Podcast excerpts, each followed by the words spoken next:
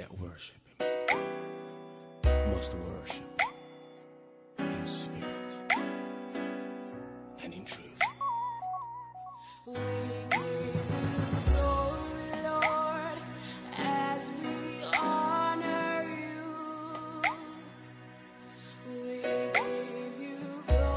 Bonjour à tous, j'espère que tout le monde va bien. Euh, donc, euh, en ce jour, j'aimerais discuter avec vous un peu de une thématique qu'on n'entend pas trop souvent ou, que on la connaît un peu dans nos églises, mais qui est bien réelle en fait. C'est on ne touche pas un oin de l'éternel. Euh, c'est vrai que ça pourrait paraître un peu euh, particulier, puisque normalement aujourd'hui dans la dispensation dans laquelle nous nous trouvons, euh, tous les enfants de Dieu sont loin pour quelque chose. Mais tout le monde ne marche pas dans l'onction parce que tout le monde n'a pas répondu forcément à l'appel. En fait, certains, dans certains foyers, on parle ouvertement de personnes à cause de leurs faiblesses et leurs défauts, et on remet même en question leur appel et on les méprise en fait. C'est vraiment très très très très dangereux. Faut vraiment faire attention. Si vous êtes valorisé en voyant quelqu'un commettre des erreurs, alors que vos blessures... Si vous êtes valorisé quand vous voyez quelqu'un commettre des erreurs, si ça vous fait du bien finalement, si euh, vous en rigolez, si au fond de vous-même ça vous, ça vous valorise en mode ah ouais moi euh, je suis quand même bien ou euh, ça, ça me montre que euh, moi je suis dans la vérité, sachez que vous n'êtes pas conduit par le Saint-Esprit mais ce sont vos blessures intérieures qui vous conduisent en fait.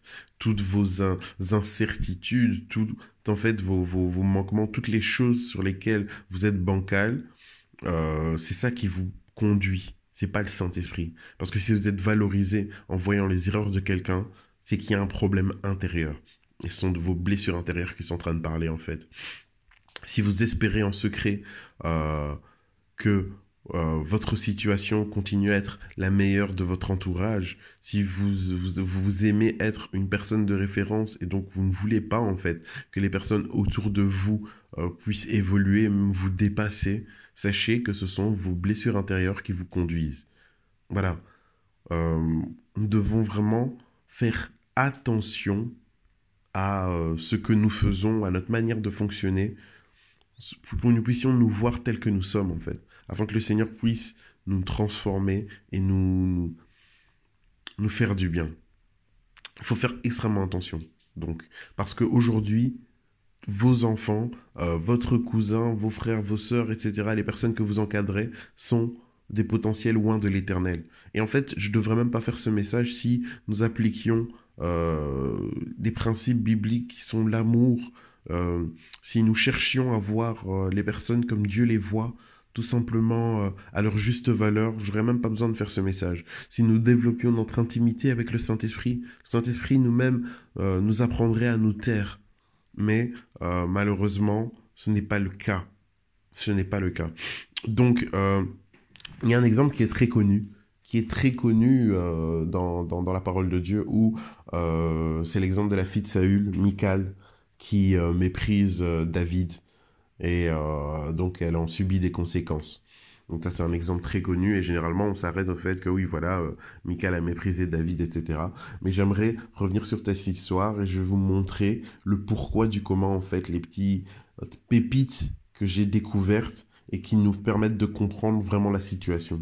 En fait, donc euh, ça commence avec le fait que Saül et Jonathan meurent au combat et donc euh, la maison de Saül perd de sa puissance, de son, de son autorité, et la maison de David commence à grandir en autorité, etc. Euh, il n'est pas directement couronné roi, euh, mais euh, il commence à avoir de plus en plus d'influence. Ok? Euh, ensuite, une personne de la maison de Saül qui permettait encore à la maison de Saül d'être à la royauté va s'allier à David. Et il faut que vous rappelez que Saül avait dit que celui qui allait tuer le Philistin, donc celui qui allait tuer Goliath, il allait lui donner sa fille en mariage, ok? David a tué Goliath, euh, Saül ne lui a pas donné sa fille, il lui a dit de lui ramener 100 prépuces de Philistins, ok? Et euh, non, c'était 100 ou 1000 1000 prépuces de Philistins, ok? 1000, voilà. Et euh, David l'a fait. mais Saül ne lui a pas donné sa fille. Ok Et donc, euh, lorsque euh, le gars de la maison de Saül euh, va communiquer avec David et lui dire oui voilà, faisons alliance, David va lui dire ramène-moi Michal qui m'appartient par rapport au fait que j'ai ramené à son père mille prépuces. Tu me la ramènes et puis après on fait alliance. Et donc ce que va faire euh, cette personne-là de la maison de Saül, qui s'appelait Abner, va ramener Michal à David. Et ce qu'on dit dans le passage, en fait, dans euh, 2 Samuel euh, 3 au verset 15, on dit que euh, lorsque euh, Michal était amenée, euh, était donc a été prise par Abner pour la l'amener vers David, on dit que son mari était en train de la suivre en pleurant. Ok, son deuxième mari, vu que elle était normalement mariée à David, mais soit. Euh, donc son mari la suivait en pleurant. Donc ça veut dire que quand Michal arrive dans la maison de David, il y a déjà de la rancœur et un ressenti. Ok? Donc ça, c'est la première phase. Ensuite, euh, ce qui s'est passé, c'est que euh, il y avait l'arche, euh, le coffre de l'Éternel, qui était en mouvement. En fait, David voulait le ramener à Jérusalem.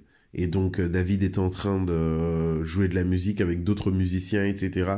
Il louait l'Éternel, et pendant ce temps-là, l'arche était transportée. C'est dans, on est dans 2 Samuel 6.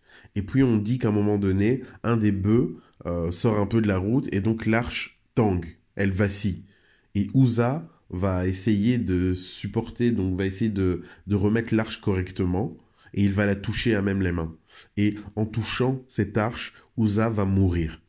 Et ce qu'on dit dans le passage, c'est que euh, David fut irrité de ce que Uza était mort, alors que Uza n'avait pas fait quelque chose de mal, mais parce que personne ne pouvait toucher l'arche de l'alliance comme ça, enfin personne ne pouvait toucher le coffre comme ça. Et donc quand David voit que Uza a touché et meurt, il a dit non, non, non, non. L'arche ne peut pas aller là où je vais à Jérusalem, là dans ma cité. Euh, ça c'est pour que le malheur arrive dans ma maison. Donc il a dit ok, euh, mettez l'arche chez euh, Obed Edom. Euh, moi je veux pas de l'arche. Ok? Et donc on dit dans le passage que euh, la crainte de l'Éternel, enfin euh, David craint l'Éternel à cause de ce qui était en train de se passer. Donc il a eu peur. Il a vraiment eu peur. Il a dit non, ici c'est chaud. Je vais pas mettre le coffre de, de, de, Dieu près de, près de ma maison ou quoi. Ça va amener la mort. Peu de temps plus tard, on ramène à David que la maison de Obed-Edom est en train d'être bénie grâce au coffre de Dieu. Et donc David décide de ramener ce coffre à Jérusalem parce qu'il a besoin de la bénédiction de l'Éternel. Alors ce qu'il fait pendant le chemin, euh, on dit que David danse de toutes ses forces. Donc il s'est dévêtu.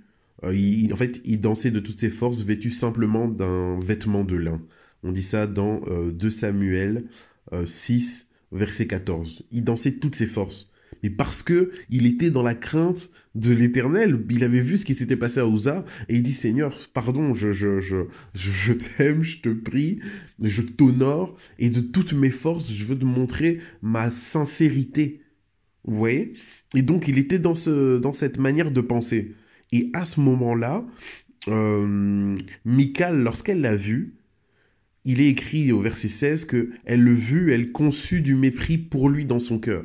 Donc déjà à ce moment-là, elle l'a vu, elle a commencé à le mépriser. Mais sachez que Michal avait déjà un antécédent. On l'avait prise de son mari, elle vivait sa life tranquille, et donc elle avait déjà un ressentiment. Et là, quand elle l'a vu, elle l'a méprisé encore plus. Elle a conçu du mépris dans son cœur.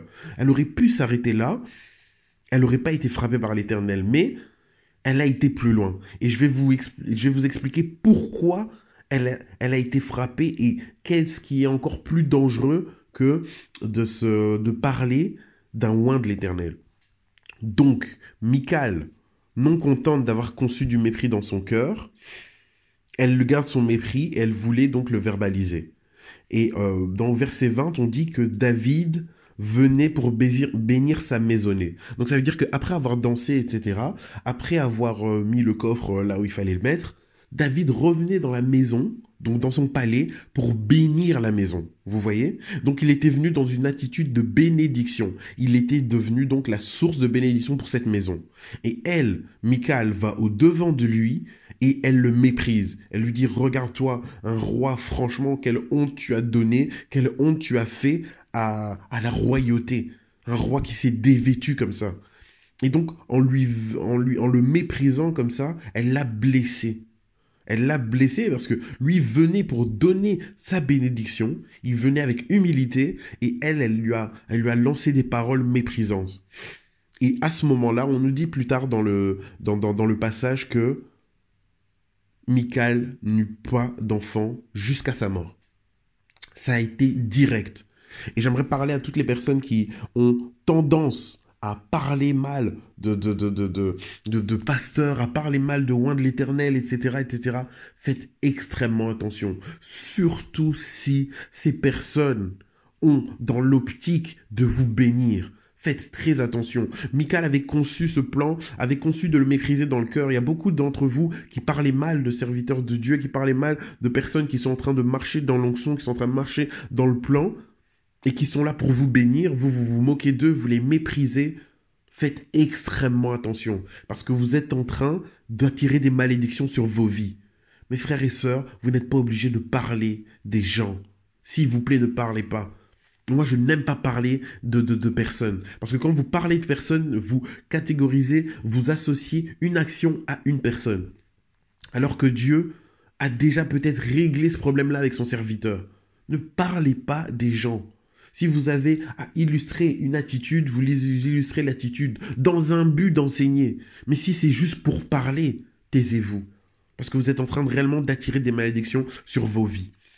Alors beaucoup d'entre vous pensent que ah oui ok oui voilà ça c'était l'Ancien Testament euh, voilà euh, maintenant euh, dans le Nouveau Testament c'est pas comme ça faux usage de faux dans 1 Corinthiens chapitre 11 à partir du verset 30, euh, donc 1 Corinthiens 11, du verset 30 au verset 32, on nous dit ceci. C'est pour cela qu'il y a parmi vous beaucoup d'infirmes et de malades et qu'un grand nombre sont morts. Si nous nous jugions nous-mêmes, nous serions pas jugés. Mais quand nous sommes jugés, nous sommes châtiés par le Seigneur afin que nous ne soyons pas condamnés avec le monde. Vous voyez en fait le problème, c'est que beaucoup d'entre nous, beaucoup d'enfants de Dieu, vous ne vous voyez pas comme vous devriez vous voir. Vous êtes fiers de vous, vous êtes content de votre situation en fait, vous euh, vous devenez orgueilleux parce que vous arrivez à atteindre certains objectifs dans vos vies, parce que vous pouvez aller à l'église, parce que vous allez à l'église, parce que vous servez, et vous vous permettez donc d'avoir une opinion haute de vous-même.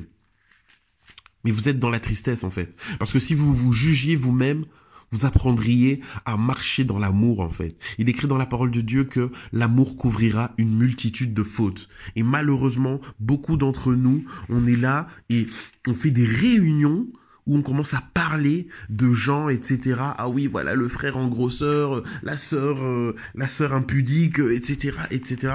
C'est pas la volonté de Dieu, pas du tout.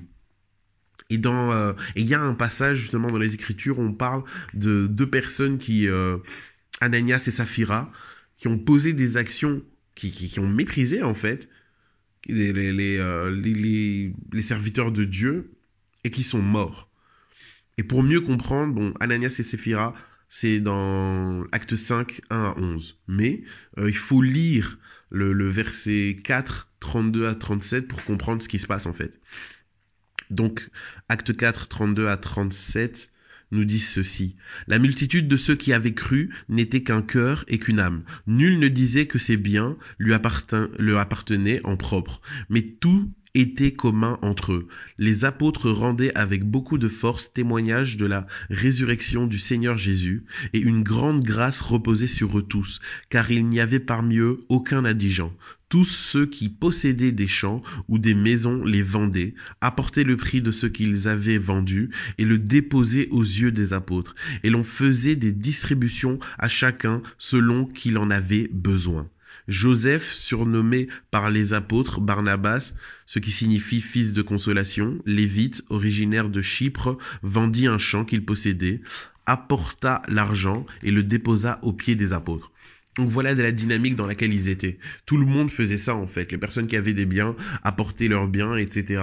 Et ça permettait à la communauté de vivre, ça permettait aux apôtres de se concentrer sur l'évangile. Et on dit que le nom du Seigneur Jésus, la résurrection, était prêché avec force. Ils étaient dans des bonnes conditions et la croissance de l'église augmentait. Ok? Et là, Ananias et Saphira à qui on n'a rien demandé en fait parce que c'était pas une obligation de venir déposer aux pieds des apôtres des richesses etc. Ananias et Séphira n'ont rien de trouvé de mieux que aller euh, vendre leur maison ou ce qu'ils ont fait c'est quoi? C'est qu'ils ont vendu une propriété. Ils ont vendu une propriété on dit ils ont vendu une propriété. Donc ça veut dire qu'ils avaient d'autres propriétés. Ils en ont vendu une. Et ce qu'ils ont fait, c'est qu'ils ont dit ok voilà, on va euh, retenir de cette propriété un certain un certain montant et on va donner le reste euh, aux apôtres, comme ça nous aussi on sera loué, on sera remercié par les apôtres, etc. Donc ils ont fait ça par orgueil. Ils ont méprisé les apôtres et ils ont méprisé l'œuvre de Dieu, parce qu'on disait que c'était grâce à l'argent de, de, de, de, ces dons, etc., que la communauté pouvait grandir. Ils ont méprisé les serviteurs et l'œuvre. Et la fin de, de, de Séphira et Ananias, c'était la mort directe. Et on est dans le Nouveau Testament. Donc apprenons, mes frères et sœurs, s'il vous plaît, à couvrir la nudité de nos frères, de nos sœurs. Nous ne sommes pas obligés de déballer leur vie privée. Nous ne sommes pas obligés, en fait, de souligner leurs manquements, leurs faiblesses. Ce sont des oins de l'éternel. Et demain, ce sont des personnes par lesquelles Dieu va nous bénir. Mais si vous méprisez les personnes par lesquelles Dieu va vous bénir, Dieu ne suscitera plus personne pour vous bénir. Et vous allez vivre la sécheresse énormément de personnes ont craché dans l'eau ou craché dans la soupe qui les alimentait et ont été secs, ont vécu des sécheresses spirituelles incroyables, et si eux ont réussi tant bien que mal à s'en sortir, ça s'est euh, répercuté sur leurs enfants, etc. Ils ont ouvert la porte à l'ennemi et ça a été grave. Donc s'il vous plaît, mes frères, mes sœurs, apprenons l'humilité, marchons en fait dans l'amour, arrêtons de parler à tort et à travers, de mépriser les gens qui sont autour de nous, que Dieu a envie d'élever, que nous puissions avoir les yeux, de Dieu afin de voir en l'autre la grandeur que Dieu a mis en lui. Et à ce moment-là, on pourra dire, je rends gloire à Dieu de ce que mon frère est aussi une créature merveilleuse. Que Dieu vraiment nous fasse grâce et nous remplisse d'humilité. Passons une excellente journée en Jésus.